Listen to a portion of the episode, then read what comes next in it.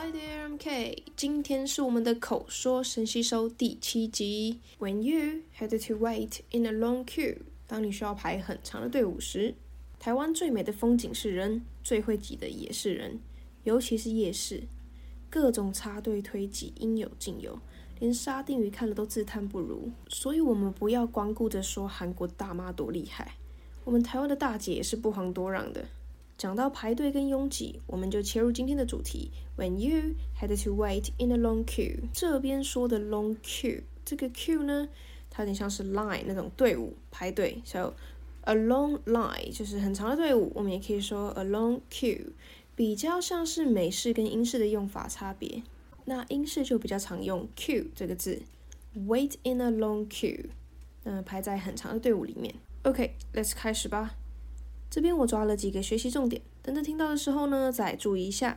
Number one，做一些日常采购，do some necessary shopping。Number two，超多人，a large crowd。Number three，被人潮推着前进，I was forced to go ahead。Number three，那即将到来的，blah blah blah，that approaching blah blah blah，即将到来的节日，我可以 say at that approaching festival。Number five，排队等很久，wait in a very long queue for a long time. The last one，最后一个，很烦很辛苦，we say that's irritating and tough. 那就开始吧。I'm able to speak about one such recent event when I had to wait more than an hour in a very long queue. It was about a few weeks ago. I went to do some necessary shopping I spent about 10 minutes to pick up all the essential items and then I approached to the checkout point. There were far more people than usual, and I was really shocked by such a large crowd. There were five checkout points, but each of them was surprisingly crowded. When I was wondering which queue I would join, I was forced to go ahead, and I had no other alternatives but to stand in the nearest queue. I guess most of them were shopping for the approaching festival or something. Because of that, we all had to wait in a long queue for a long time. That was really bothering. Then I knew how irritating and tough it was to wait for such long hours in a long queue.